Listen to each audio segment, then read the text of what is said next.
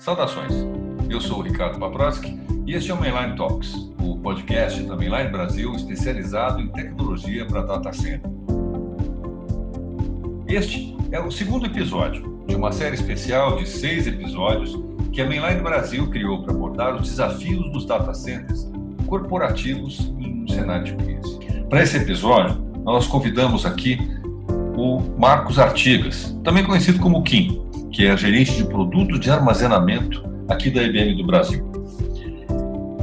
É interessante para a gente conhecer um pouco essa visão e esse ponto de vista do Kim sobre a situação hoje que os data centers estão atravessando nesse momento importante, nessa encruzilhada que a gente está tendo por conta da pandemia do Covid-19 e de que maneira isso está influenciando o meio do caminho de tantas revoluções, de tantas mudanças tecnológicas. Né? Então a gente separou algumas perguntas para começar esse bate-papo com o Kim.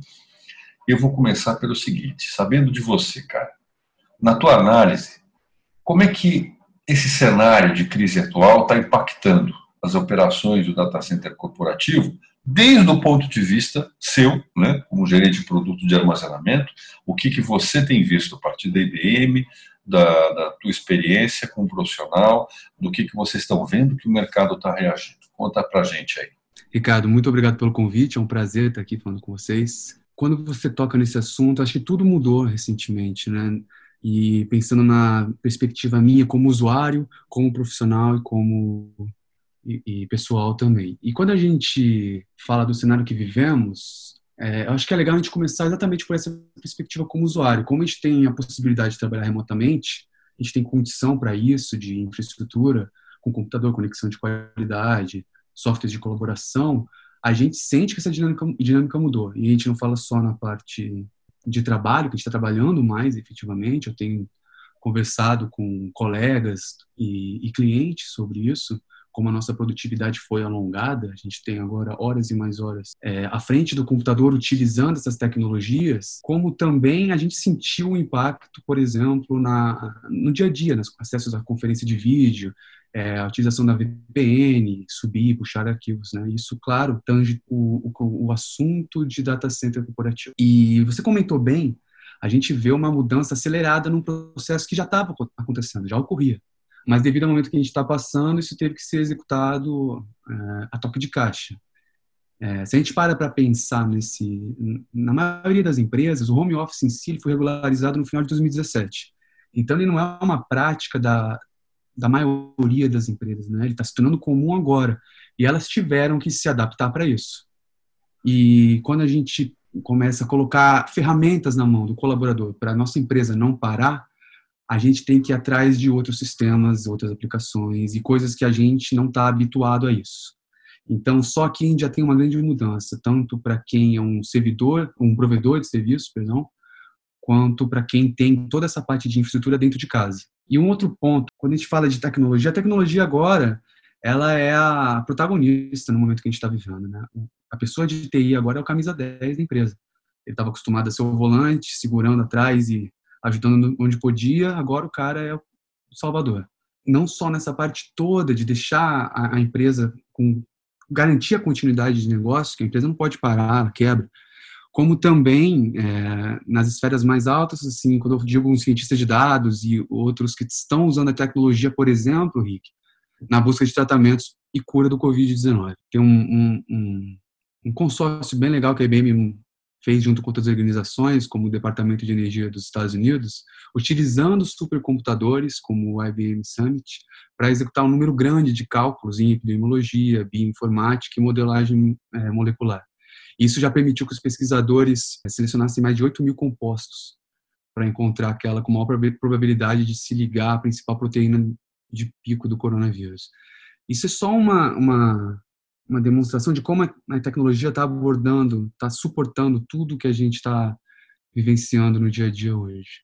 E, e, uma coisa que eu tenho sentido no dia a dia, nos projetos, com os nossos clientes, é a preocupação com o plano de continuidade de negócio. Como a gente garante ter uma resiliência é, cibernética? Esse, esse, é um belo desafio, né? É como garantir essa resiliência. Mas você sabe que você estava falando, você passou por vários pontos aí, é, e, de fato, né, a gente tem sentido uma grande mudança. Né? Muita gente que já trabalhava home office, mesmo essas pessoas sentiram também que elas estão mais produtivas.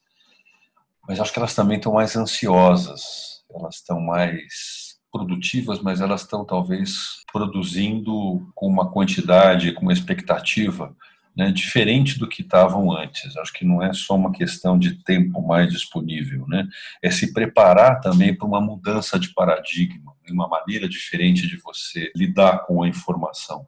Você acha que essa produção, né, o fato das pessoas estarem sendo mais produtivas, isso impacta também na quantidade de informação que está sendo desenvolvida? Por que estou te perguntando isso? Né? Porque você vê, você me trouxe essa história aí né, do, do esforço que a IBM está trazendo com supercomputação para ajudar né, no impacto da pandemia. Eu nunca recebi tanta informação na minha vida sobre pandemia, sobre, sobre microbiologia, sobre qualquer coisa do gênero. Eu, eu acho que eu devo ter assim, o suficiente para escrever um livro, né, se eu pegar só minha linha aqui do, do WhatsApp, né, de links. Né. Você, você vê isso também, uma quantidade maior, não só de produção em si, mas é, produção do seu trabalho, mas produção de informação? Com toda certeza, Henrique, com toda certeza. É, agora, todo meio que a gente tem é digital. A nossa economia hoje ela é digital, então está se gerando muito mais dado, muito mais informação. Essa informação ela transita, então a gente tem um, um, uma dependência de, de rede, de conectividade, a gente tem a parte de infra em si, né? Muitas vezes essa transação precisa ter uma performance segurança desses dados. E segurança é um ponto muito importante quando a gente fala exatamente desse momento que a gente está passando, vivendo, porque é, muitas empresas não estão com. Elas tiveram que se adaptar é, de imediato. E como a gente faz isso? Cara, o que, que eu vou ter aqui para conseguir não parar? Que ferramenta eu consigo disponibilizar para o meu colaborador conseguir trabalhar? E isso em si já é muito difícil, já é muito desafiador, mas quando a gente para para pensar a longo prazo, como é que está sendo a proteção desse dado, como é que a gente está, como ele se integra à nossa estratégia de dados, como está o nosso plano de contingência, isso tudo ele é bem é bem sensível e, e vai muito ao encontro do que você está comentando. É, eu sinto muito hoje as empresas nos procurando para bater um papo sobre, olha, estou implementando isso, isso e isso, eu preciso disponibilizar isso para a minha linha de negócio. E assim, para ontem como eu faço isso. Então, tem uma primeira consultoria.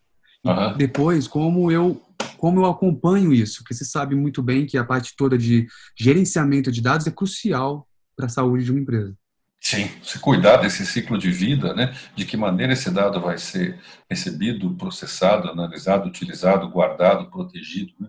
Aliás, é uma pergunta, né, para te fazer, né? Desses pontos todos, né? Qual que é, na tua opinião, né, é o mais grave hoje para a operação de um data center nesse contexto? Rick, é, eu definiria não parar. É, ter ter um, um, um, plano que funcione, um plano testado. Show não pode parar, né, cara? Não pode parar. Uma empresa se ficar X horas, ela pode quebrar. E dependendo da sua regulamentação, da sua indústria, do seu segmento, menos ainda, né? Então a gente tem essa, esse cuidado. A IBM tem isso desde sempre, né? Esse cuidado enterprise que a gente fala de garantir. Agora um pouquinho sobre o meu chapéu em si na empresa. Todas as nossas é, o RAD e solução elas têm redundância exatamente por isso. E a gente tem que pensar isso num, num, num conceito mais amplo, subir isso, né? não só na parte de, de armazenamento, mas para toda a infraestrutura do cliente. Não sei se eu respondi a tua pergunta. Eu acho que sim, eu acho que sim, né? É, essa, essa questão do show não poder parar, né? Até brinquei com isso, né? Porque uhum. uma vez eu ouvi uma conversa sem nenhuma grande pretensão, né? É uma expressão que eu acabei moldurando, colocando num quadrinho. Assim. É uma questão de preservação de patrimônio. Né? Informação hoje é a preservação do seu patrimônio, patrimônio no aspecto produtivo mesmo. Né? É, é o asset principal na tua empresa. Né? Se você tem uma indústria e ela tiver algum problema, você pode parar, mas a, a informação que diz respeito ao teu modelo de negócio, a tua atuação hoje é o principal patrimônio que você tem. Né? É, eu vejo de fato assim que a IBM tem uma, uma percepção holística né, do, desse tratamento. Né? Ela enxerga como um todo como esse processo.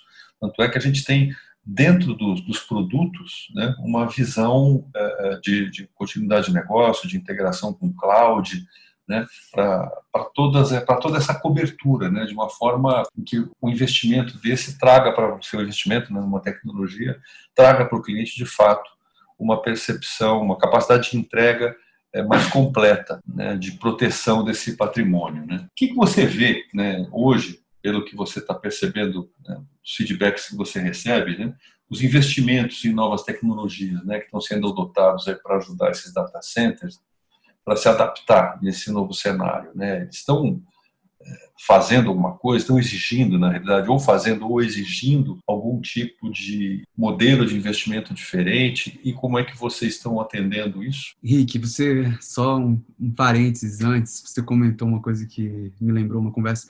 Eu estou no interior com meus pais, tá? É, eu não moro com eles e a gente decidiu passar esse, esse último mês juntos, então a gente veio o interior. E a minha, eu estava explicando para minha mãe o que é, né, como é crucial para uma empresa dados. Igual você falou, é o ativo da empresa, o principal ativo da empresa hoje. E a minha mãe virou e falou, cara, qual o problema de se perder dados? Aí eu olhei para a cara dela, é, é assim, uma, imagina a foto que eu tinha quando era criança que você chorou porque você perdeu, né?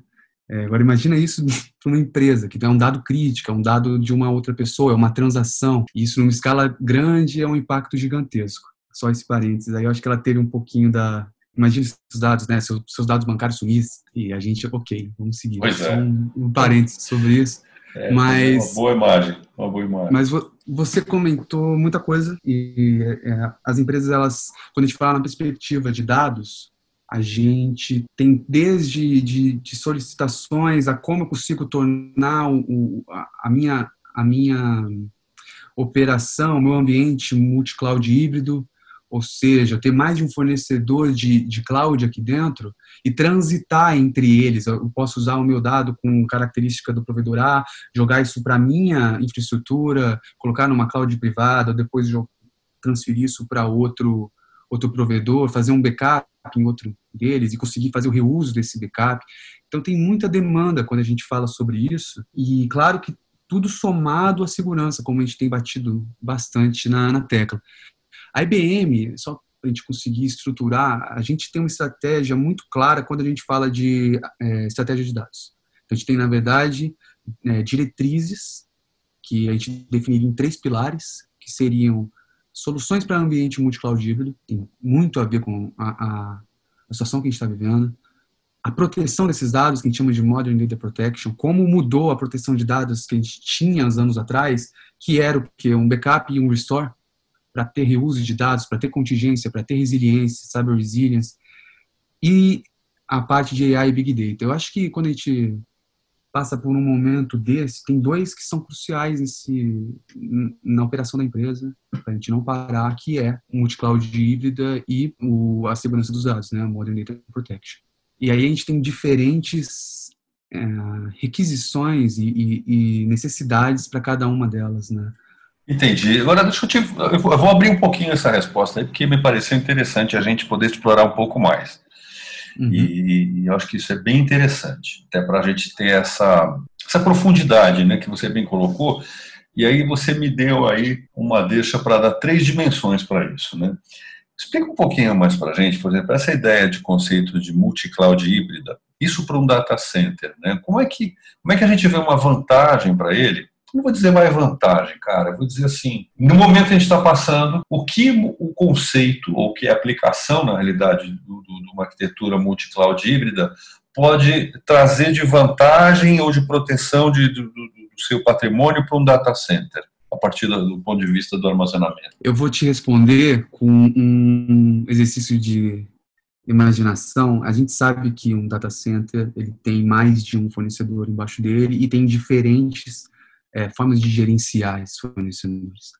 Imagina que a gente, imagina que a gente consegue criar uma fundação, quando a gente fala de dados, que seja que unifique toda essa parte de dados. Então, você terá multifornecedores embaixo disso e terá um único ponto de controle, único ponto de gestão para você acompanhar a performance, acompanhar, colocar SLAs, né, fazer tierização de, de discos, ter mais performance, reduzir custos.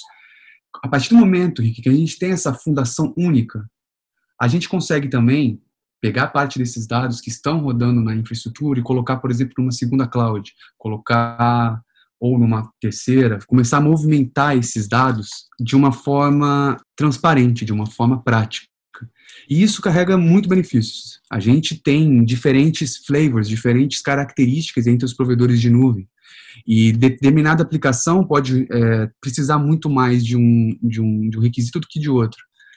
Quando você tem a possibilidade de migrar esses dados, você começa a atender de forma é, mais ampla as necessidades dos nossos clientes. E... Isso é muito louco, né, cara? Porque a partir do, da ideia de armazenamento de um hardware local, você consegue ter uma gerenciamento a partir de nuvem. Exatamente. Você cria a ponte, né? Você cria essa perninha para lá. Uma vez que você conseguiu criar uma camada única definida por software, que é quando a gente pensa em estratégia de dados hoje, Rick, isso vai ser definido por software. Né? A gente tem que pensar em software. A gente não pode.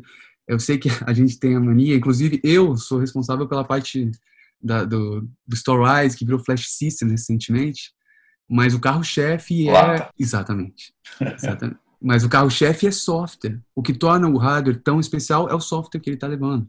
E, e, e, a, e a visão que a gente tem hoje é criar uma, uma unidade, uma fundação definida pelo software, para o cliente ter a possibilidade de colocar, inclusive, outros fornecedores lá embaixo, que talvez é, características técnicas da própria, do próprio hardware diferentes. E ele conseguiu utilizar isso, usufruir de tudo isso. Isso tem uma, uma, um benefício gigantesco. E fora isso, uma coisa muito importante, quando a gente faz essa fundação única de armazenamento, a gente moderniza o que o, o, que o cliente já tem.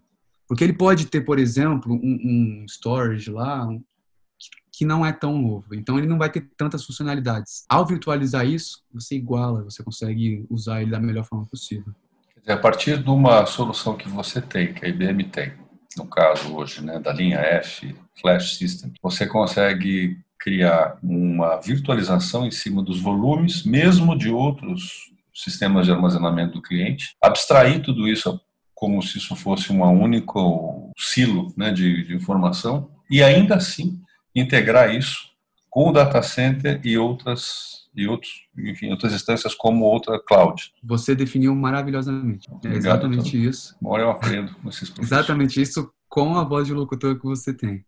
É... Poxa, mainline, IBM, muito mais solução de armazenamento para você.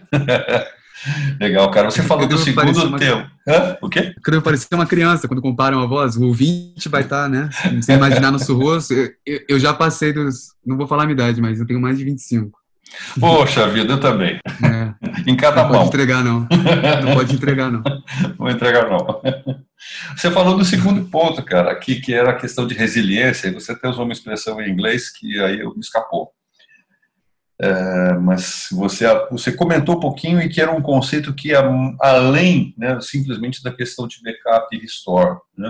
O que, que você pode dizer um pouco mais sobre isso para a gente?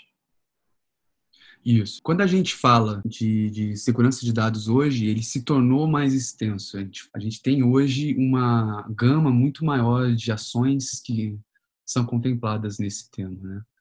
E, e, dentro disso, foi como eu te disse, a gente tem o reuso dos dados do backup, a gente tem o conceito de resiliência cibernética, ou seja, a gente não pode parar. E é, é bom a gente também fazer uma, uma diferenciação aqui, separar o que é resiliência cibernética de segurança cibernética, que também tem uma diferença entre esses conceitos. A segurança cibernética ela se concentra na prevenção de ataques cibernéticos. É proativo e busca impedir completamente que os ataques aconteçam, né? Quando a gente pensa em resiliência cibernética, ela é um pouco mais catastrófica, perdão, pessimista, porque ela é construída com a base na premissa que isso vai acontecer. Então a gente tem que ter uma série de ações para evitar isso, claro, mas caso aconteça, que a empresa não pare. Então, e aí a gente leva em várias, aí a gente vai entrar no que de fato é segurança de dados com uma visão moderna, que a gente começa a pensar como eu protejo os principais ativos da empresa. Aí eu, né, tem, claro, o clássico que é a backup, a replicação, tem o air gap que a gente consegue criar prevenir que esses dados sejam acessados, por exemplo, em um ataque, testar os processos de resposta a incidentes frequentemente, monitoramento analítico, e aí a gente começa né, a misturar com outro assunto, porque uma vez que você tem uma fundação de software só, você consegue monitorar isso, você consegue acompanhar, consegue ter ações proativas, Se, se o software perceber, é um software ainda com inteligência artificial, você consegue perceber quando tem um pico, alguma coisa que vai acontecer, que precise de um chamado, ele já faz um call home. É um conceito amplo, que leva em consideração redundância, leva em consideração é, restrição de privilégio. Eu digo, o dado tem que ter, ele tem que ter acessibilidade para a pessoa correta. A gente não pode dar o nosso dado para qualquer é, funcionário. Então tem que ter essas, esses cuidados, colocar SLAs e, e outras coisas que tangem esse conceito. Eu não sei se eu fui muito claro. Eu acho que foi sim, cara. Você acho que deixou claro, primeiro, o grau de criticidade, complexidade, gravidade que implica esse tratamento de dados. E, e, e você sabe que você me fazendo essa apresentação dessa forma, já que a gente está fazendo aqui um, um, podcast cheio de metáforas e experiências vivenciais, me ocorreu aqui uma, uma imagem que eu queria compartilhar com você. Veio agora, cara, muito louco, né? Quando você falou assim, pô, uma questão aí é segurança e a outra é, é resiliência, mas de certa forma elas estão relacionadas e tal. E me ocorreu um negócio curioso. É, a gente imaginar, sabe aquelas reservas naturais, né? Parques naturais, né? Seja aqui no Brasil ou em alguns países na África ou na Ásia, né? Que é para você preservar né, o que há de importante ali dentro não é simplesmente você cercar aquilo ali e não deixar ninguém entrar, né?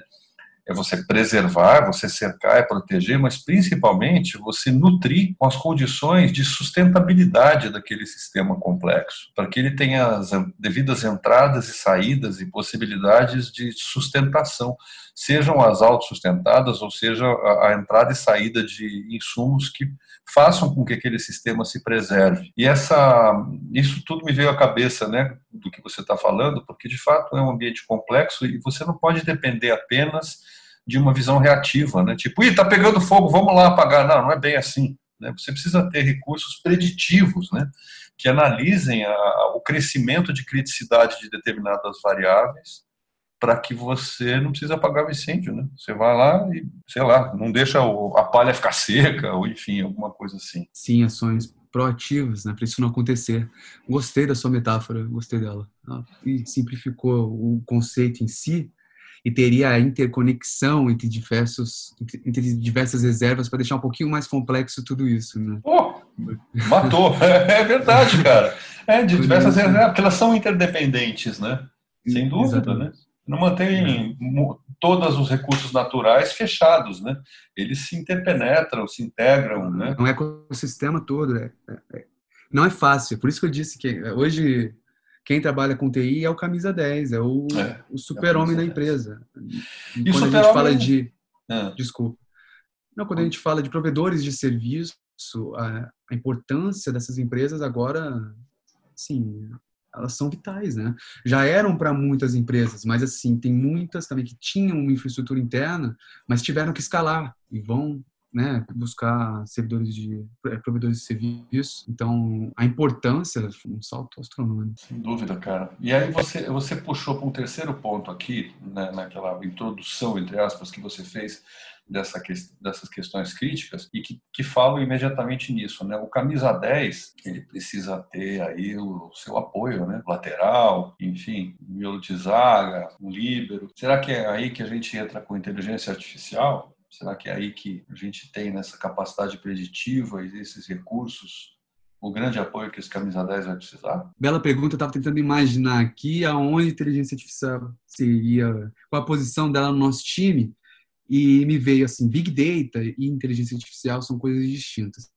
O Big Data eu acho que ele estaria ali atrás. Seria também um volante, um zagueiro, um lateral para dar o apoio para. Vamos imaginar que um insight, um, um, um, dado extraído, um valor extraído de um dado é o gol, né? Então, a inteligência artificial acho que seria o centroavante, se eu fizesse essa, essa comparação. E sim, é o, terceiro, é o terceiro pilar que a gente tem. A gente tem explosão de dados, isso é chovendo molhado falar, os ouvintes estão cansados disso, sabem muito bem. Agora, então, a, a demanda, eu estava vendo o número de computadores vendidos pessoais estourou, o número de vendas de celulares, isso tudo gera muito dado e esses dados são muito ricos. A captação desses dados, a manutenção e, e uma vez que você tem esse, essa quantidade, esse, o que de fato define o Big Data, seja estruturado ou não um dado, extrair valor dele é através de uma aplicação de, de inteligência artificial. O armazenamento é muito importante nisso tudo, como eu disse. Né? Suportar primeiro essa, essa quantidade exorbitante e não só isso também, mas é, ver de fato a qualidade desse dado, conseguir catalogar ele, porque nem todo dado é útil também. Né? Nem todo, a, todo dado vai gerar um, algo rico para nossa nosso machine learning. Nem todo dado vai ser triturado, triturado né? Pois é, né? Aí a gente entra numa mineração mesmo, né? Você tem que separar literalmente o, o, o teu minério do, da borra, né? Que, que vem num processo como esse, né? É um pouco inevitável, né? A gente, de fato, como você colocou, a gente está vendo uma avalanche de dados, né? E eu penso que muito disso também vem nesse processo de alta ansiedade né, que a gente está sendo colocado nesse momento. E eu imagino que o desafio para os data centers deve ser grande né, em torno disso, para poder trabalhar.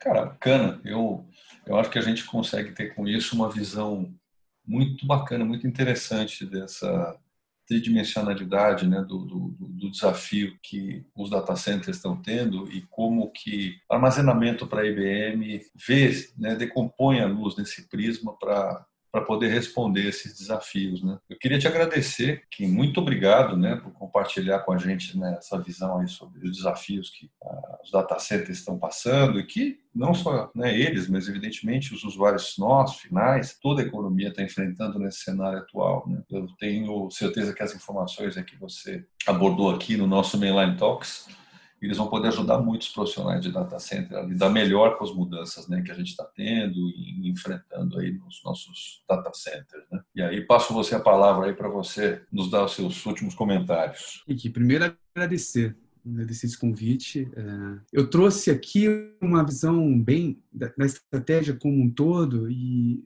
isso é muito legal de debater com nossos clientes, de conversar com nossos parceiros. E eu me coloco à disposição para você, ouvinte, me procurar, procurar o Rick para a gente bater um papo. Tem muita coisa dentro de cada pilar desse que eu comentei. Esses pilares, eles são conectados, claro. Então, uma vez que eu falo de um ambiente multi-cloud híbrido, a gente vai estar falando de segurança de dados, a gente vai estar falando de Big Data, a gente vai falar ocasiões que a gente fala de tudo ao mesmo tempo. Então, foi um papo muito bom, agradeço por isso e volto a reforçar que estou aqui para bater um papo com vocês sobre esses assuntos. Excelente, valeu, Kim. Muito obrigado, viu, querido? Eu que agradeço. Rick. Excelente. É isso aí, pessoal. Esse foi mais um Mainline Talks. Espero que vocês tenham aproveitado e convido a todos a acompanharem o lançamento dos próximos episódios através do site da Mainline Brasil, no endereço mainlinesystems.com.br talks. Um grande abraço e até a próxima.